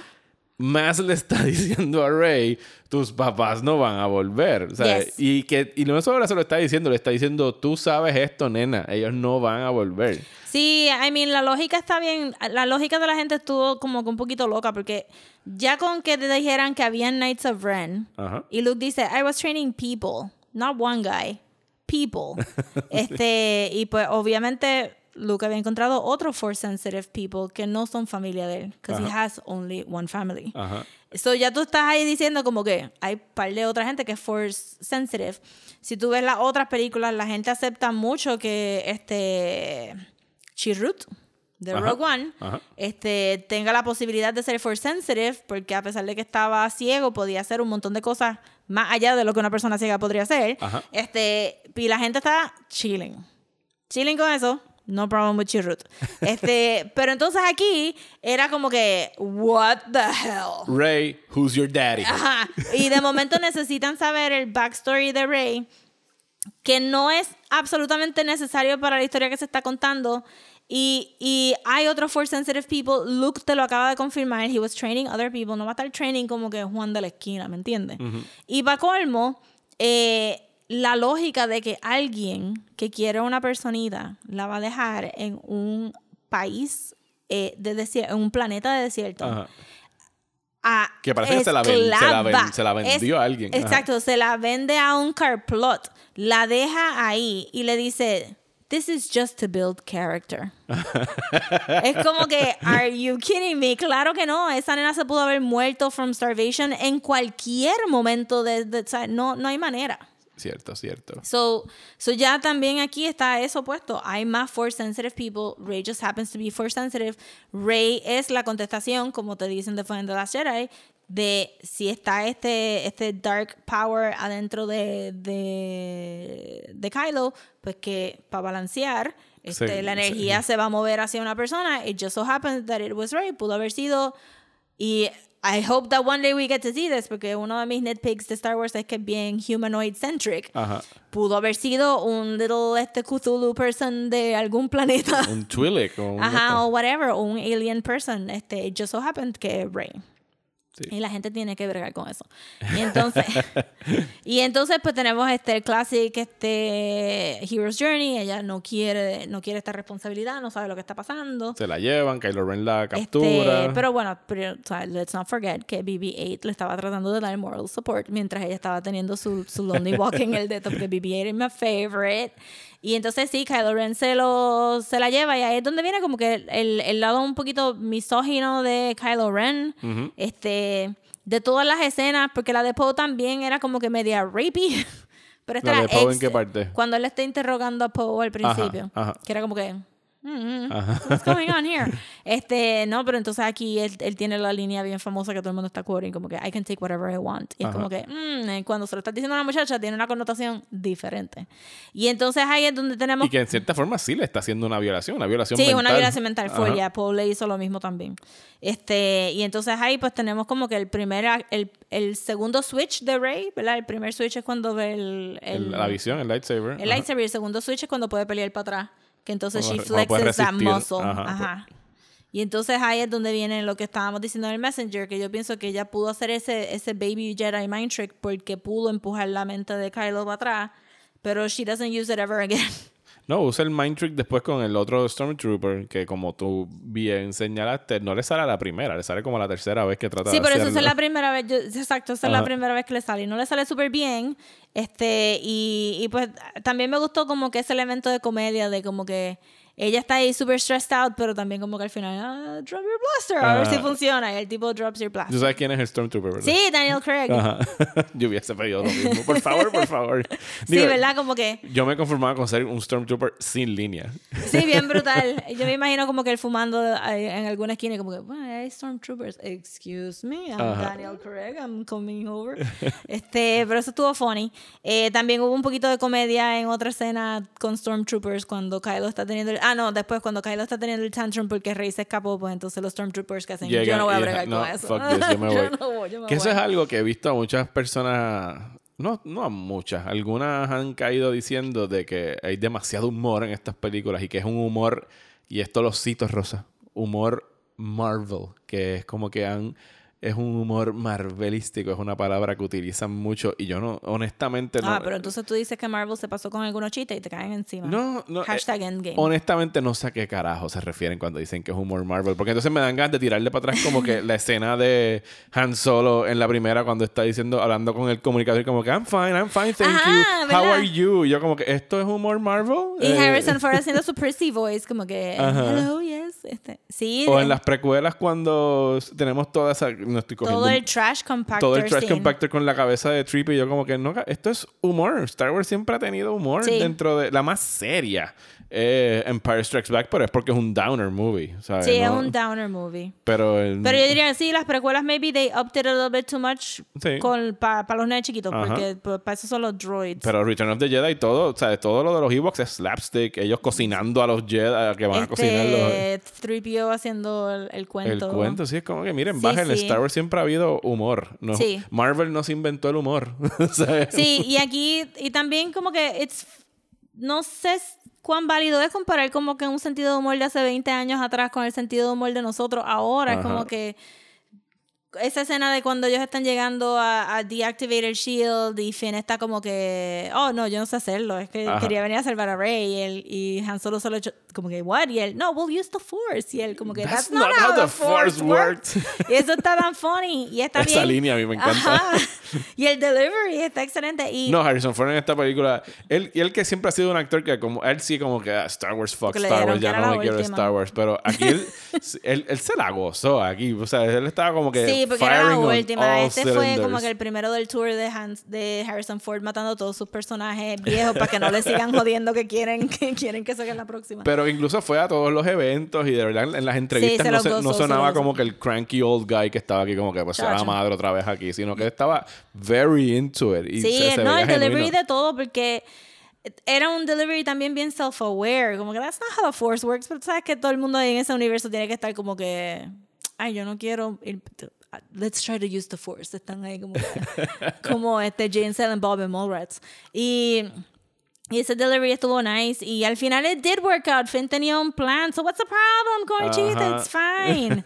este, también este, el, el running joke que vamos a tener ahora de los Stormtroopers en el background hablando sobre el latest development de algún vehicle o algún thing. Y ellos están ahí como, well, it doesn't work that well. Eso está super nice. Como que eh, abre más al world building que simplemente como que Hacer el, chi- el, el chistecito. el brooding look, el brooding look caminando por algún lado en el desierto. A mí me gustó, me, me gustó mucho y me llamó la atención la manera como, como Adam Driver camina como Kylo Ren. Sí, Una cosa como que bien trinca y como que tratando de aparentar ser más grande de lo que es. y, y él es Y, inmenso. ajá, él mide 6'5". Ajá, él es inmenso. Y entonces la manera que, que they cinched his waist para que se vea más largo todavía el torso. En The Last Era yo siento que lo exageró más todavía. Especialmente mo- como él prende los lightsabers. Y siempre el lightsaber del que, que, que tuvo ese, tiene ese iconic look, yo siento que fue como que inmediato. Como que, ugh, that lightsaber looks cool. Y que estuviera crackling y que lo prendiera como encojonado todo el tiempo. Sí, ¿no? pero tú has escuchado el- como que la interpretación que le han dado al lightsaber de Kylo Ren. que él no lo, no lo supo hacer O sea, bien. él nunca acabó su training como Jedi, que quiere decir que él nunca acabó de aprender a construir y buscar el Kyber Crystal y Sí, todo el exacto. ritual de hacer su lightsaber. O sea, que esto es alguien tratando de hacer un lightsaber y que a a- o sea, es un lightsaber inestable. O sea, tiene hasta un ruido que da inestabilidad. tiene un crackle, y, tiene como él- que, y tiene como que chispas volando alrededor. Sí, y, que par- que- y que parte no es que estén tratando que parezca una espada medieval, sino que esas dos cosas que salen por el lado son como, ex- como mofles, como, Sí, como exhaust, exhaust. points que tienen demasiada energía y él no sabe controlarlo. Está Sí. descontrolado Porque es literalmente. Sí, pero está súper cool que incluyan eso. Sí. Es un character trait que queda tan nice con lo que es el Pero personaje. es que realmente todo lo que está pasando aquí tiene su lógica dentro del universo. Es como que Está bien construido. está bien construido. Es desde, desde todo lo que te están introduciendo los personajes nuevos hasta la reacción de todo el mundo cuando ven que otro Death Star que tienen que pelear y que todo el mundo hace, "Ah". Sí, él- ellos en la Ah, como que. ajá, oh, otra, que- de hecho, Han Solo es el que dice, eh, es otro de Star. Ya hemos hecho antes esto, cabrones. ¿Cuál es la Ajá, preocupación? Siempre hay, siempre hay un weakness. Y entonces, yes, there's a weakness. Y pues ahí está, vamos y le pegamos está, whatever, it's great. Que sí, yo puedo entender la, la crítica de algunos que hicieron de que Force Awakens era básicamente un remake de la trilogía original en, el- en la estructura Sí, de pero ella. mira, mira. La misma gente que se queja de esto y después este, los, este, la milicia de Estados Unidos saca su 3500 tank. Ajá. Como que la realidad es que no, la tecnología avance militar no hay, no hay un avance. Y Además, aquí quedó cool el hecho de que estaban, tenían que chuparse la energía de una estrella. Claro, porque tú tienes un, un, un este, voy a decir New Order, Ajá. El First Order. First Order.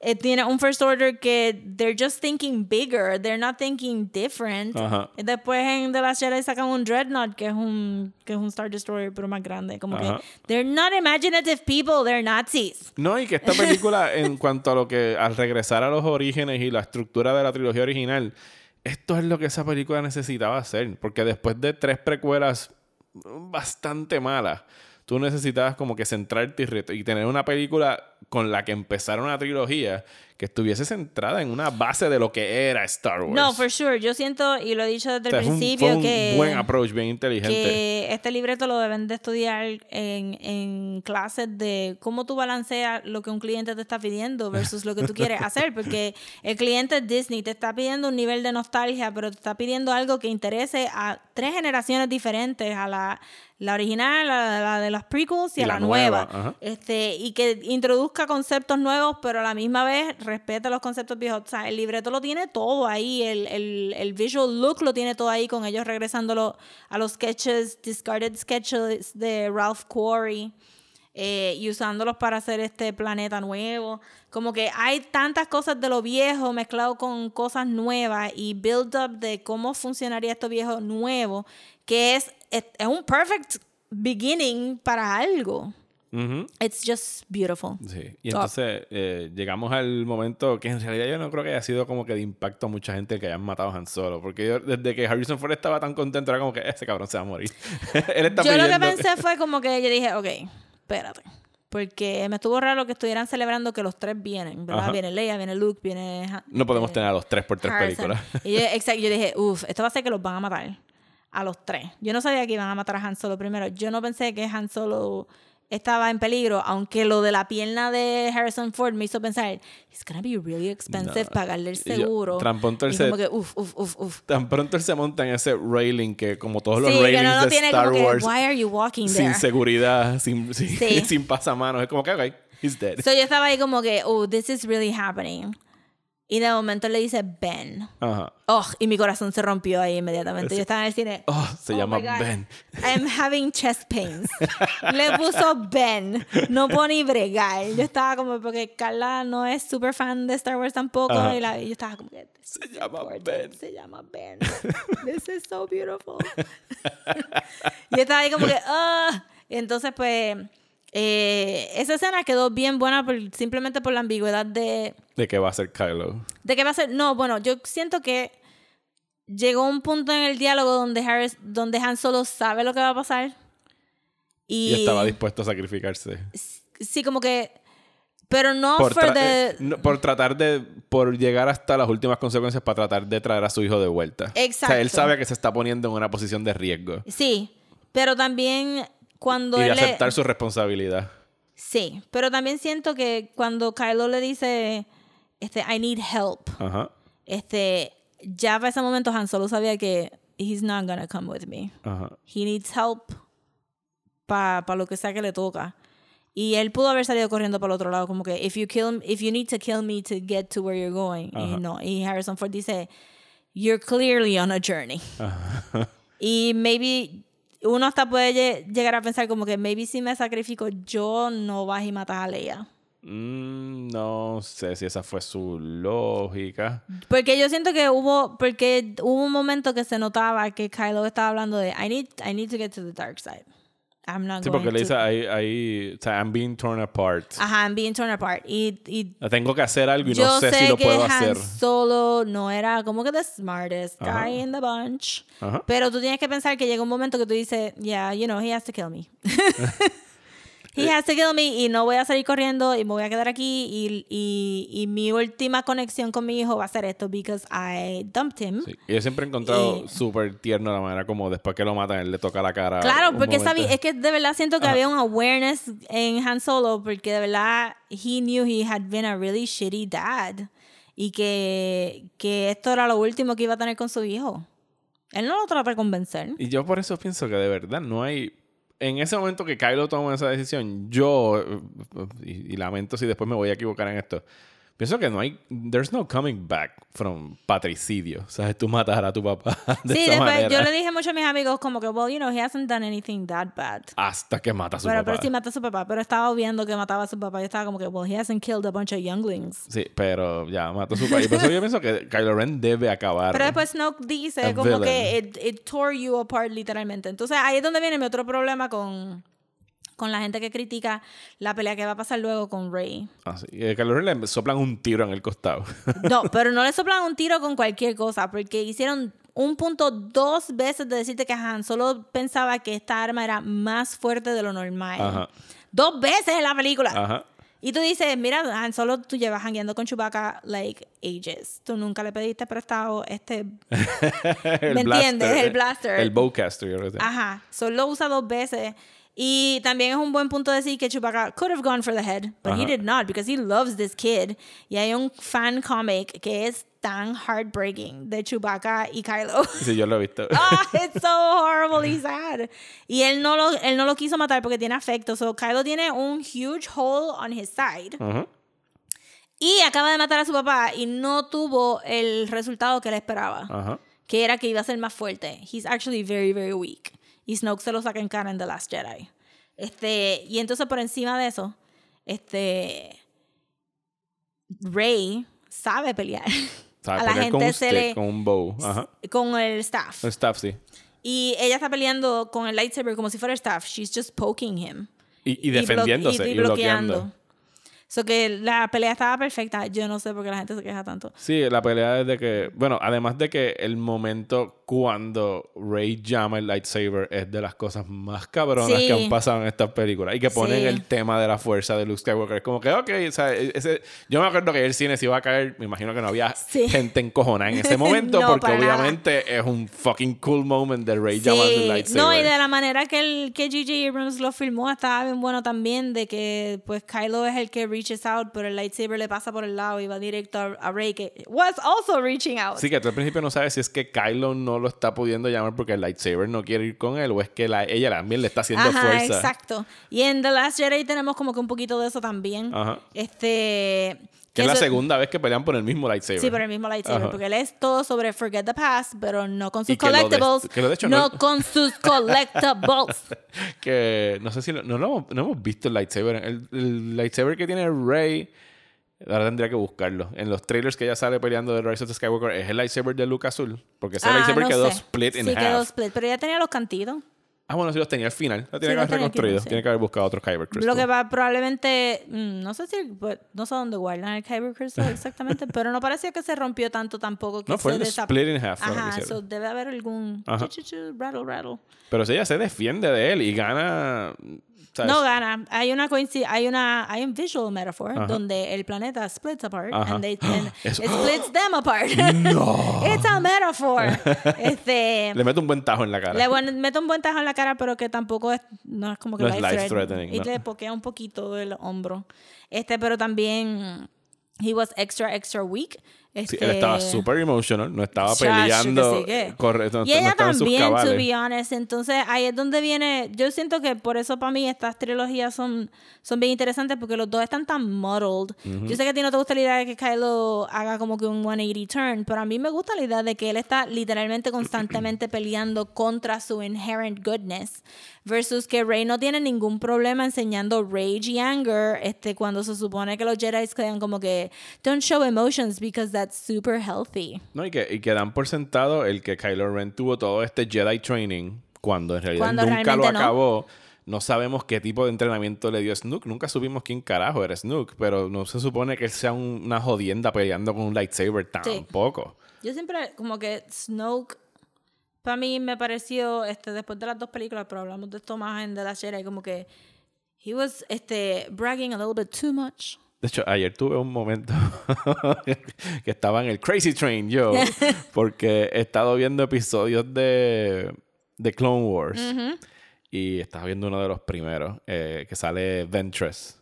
Ajá. Que están buscando, reclutando gente en un planeta de los Toydarians, whatever. Es de los primeros episodios de, de Clone Wars. Y de repente uno de los, de los Battle Droids le dice a Ventress como que Roger Roger, Supreme Leader, whatever, Ventress. Y yo como, "¿Eh?". tuve un momento de flaqueé y tuve que ir a Reddit, Rosa. Porque cuando le dijeron Supreme Leader, es la única otra vez que he escuchado que a alguien le digan Supreme Leader en Star Wars. Y efectivamente tuve que buscar eh, Ventress Snook. Fue lo que puse en Google. Ajá, y salieron todos mil los cosas. posts de Reddit de como que, ok, no soy el único que hice la, la atadura de cabos, pero en realidad no hay nada que se sustente fuera de que sí hay un... Sí, se parecen Snook y Ventress Pero supone que. J.J. Abrams había pensado que Snoke iba a ser una mujer al principio. Sí, eso, eso fue de las cosas que encontré en, en buscando por todos estos lugares oscuros del internet. Es que Snook originalmente era mujer. Y dije, hmm, puta, se Sí, porque parece mucha gente empezó a decir que sí, que era el emperador. Dijeron que era Darth Plagueis. Yo todavía no estoy convinced que Darth Plagueis no es el emperador. De, de acuerdo al relato que da Ajá, exacto, en las whatever, precuelas. Tú sabes, cuando alguien pausa en medio de una ópera para decirte esta historia y como que tú dices, ¿Are you talking about you? este, pero whatever. Este, pero cuando dijeron que iba a ser una mujer y qué sé yo, pues, pues cayó que era pues un original character. Ujú. Que J.J. Abrams tenía pensado con Snoke fuera de tener un father figure para que Kylo se pudiera revelar. Yo pienso que él va a reabordarlo de alguna forma. En No, for of sure, yo Skywalker. pienso también. este, Sabremos un poquito más, aunque sea un nugget de información de Snook en esta película. Sí, yo también, pero siempre me pareció como que, uff, tú como que subiste ahí, este, Pero para- un par de cosas porque... Pero para mí es un personaje que está por debajo del poder que pudiese tener el Emperor. ¿Sabes? Era But the alguien- rest of the people don't know that. Ese es, la- ese es mi punto. Como que ese, ese First Order no sabe. No, porque no tiene un, alguien con quien comparar. Es como So, que él este, está este es el bullshiteando. Él viejo puede malo de hacer como que nosotros. dos o tres cosas con The Force y está gritando y gritoneando y los tiene todos confundidos a Hawks Sí, y es un televangelist. Ajá. Y tiene un gold robe. Ajá. Este, sí que me pareció que, que, que we, si tú caíste, pues fine, pero la película nos sobrevendió Snoke a propósito porque he oversold himself para el, el First Order, que, que lo vamos a ver un poquito también en el en esta escena bien chiquita en The Last Jedi que Hux tiene que repetir las órdenes de Kylo y, tú, y Kylo lo mira como que "How- ¿Por why?" qué? Why? y, y, eh, y todo viene porque, pues, obviamente los del Imperio no creían que Darth Vader era como absolutamente necesario y este no creían en la religión de él y whatever, pero estos, estos tipos claramente de do. So, no sé. Siento como que, que este tipo apareció ahí y dijo como que, you guys, look, I can choke people. Y, y that's it. Y todo yo, okay, but I'm Supreme Leader because we're kind of afraid of you because we're kind of superstitious. Eh, no sé, llevamos hora y media hablando de Force Awakens. I love this movie so much. La única queja que yo tengo a estas alturas, después de verlo otra vez, que es un momento que yo digo, that was wrong, y yo creo que hasta ellos mismos han dicho que sí, metimos las patas ahí, es que cuando regresan del Star Killer Base, debió haber un momento, o sea, el abrazo de Leia a Rey debió ser un abrazo con Chewbacca por la muerte de Han Solo. Ese, Sí. ese abrazo ahí con Rey es como que I don't know you, eh, young lady, pero vamos a abrazarnos Bueno, en pero, este momento. pero por encima de Chewbacca ellas dos están conectadas por el Force. Están cosas por el Force, pero había sido como que no hubo, o sea, no hubo de- la película ni siquiera en esta ni en las Jedi porque ocurre inmediatamente después. Hubo de verdad un peso, un acknowledgement de la pérdida de Han Solo para Sí. lo que significa la, la franquicia de Star Sí, Wars. a mí también me hizo falta que, que pararan un momentito y dijeran como que Jesus. Se he murió died". Han Solo. Este, pero también hay tantas películas como. Black Widow sea, en Endgame. No, how dare you traer a Endgame y Black Widow Es a esta algo que los escritores como que no sienten que tiene que haber una catharsis cuando un personaje grande se muere, como que piensan que la audiencia will work through that by Sí. themselves. De hecho, lo único que tenemos después es un tiro de Chewbacca como que va a tripear en una esquina dentro de la base y Sí. se acabó. Y la última frase que se dice en la película es May the Force be with you, que se dice Leia a Rey. Rey se monta en la nave, se va, va a Acto y nos encontramos con Luke Skywalker y la película se acaba y yo me acuerdo estar bien encojonado en el cine. encojonado pero con, con entusiasmo de Sí. porque, porque cuando ya yo sabía que se estaba acabando el tiempo Sí. y yo dije, este cabrón va a acabar la película con el único tiro de Luke Skywalker y me va a dejar esperando dos años.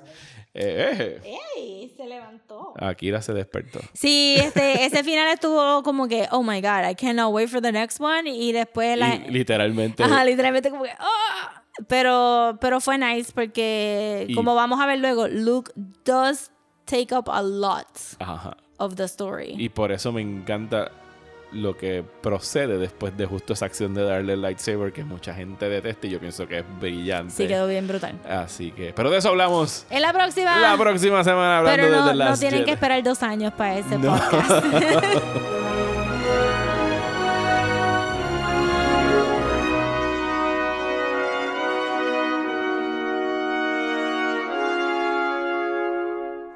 ¿Estás bien cansado de los programas de política aburridos? Pues trata Radio Independencia, un podcast de política, derecho y todo lo que se nos ocurra desde el independentismo boricua, donde Andrés González y Adriana Gutiérrez discuten temas de actualidad y temas históricos con algunas de las figuras más importantes del independentismo y la izquierda puertorriqueña. Suscríbete a Radio Independencia en tu aplicación de podcast favorita y en nuestro canal de YouTube. Únete ya. Bueno, ya hasta aquí este episodio de Desmenuzando. Muchísimas gracias a ustedes por escucharnos. Gracias a ti, Rosa, por estar Yeah, yeah. aquí grabando esta conversación sobre The Force Awakens. Una película que respeto creo que más ahora que incluso cuando la vi la primera vez. Eh, vamos a continuar con el Star Wars Month. Ya lo dijimos que vamos a estar haciendo Rogue One para el Patreon. La semana que viene es Las Jedi y en dos semanas, obviamente, Rise of Skywalker. Eh, pendientes a nuestras redes sociales para cualquier anuncio que vayamos a hacer. Los invitamos a que nos escriban a desmenuzando el podcast a gmail.com y que vayan a Apple Podcast a dejar reviews. Siempre se los agradecemos. Ayuda a la visibilidad. Y los vamos a leer on air. Y los vamos a leer al aire. Rosa, ¿dónde nos pueden conseguir en las redes sociales? Los pueden conseguir en Instagram como desmenuzando, en Twitter y en Facebook desmenuzando pod. Ya, a mí me Ya tú consiguen. dijiste el Gmail. Ya dije el Gmail. A mí me consiguen como Mario Alegre en Twitter e Instagram. Y a mí me consiguen en Twitter, Instagram y Facebook como at Comics. Y hasta la semana que viene me voy a poner super charro. May the force be with you. Always.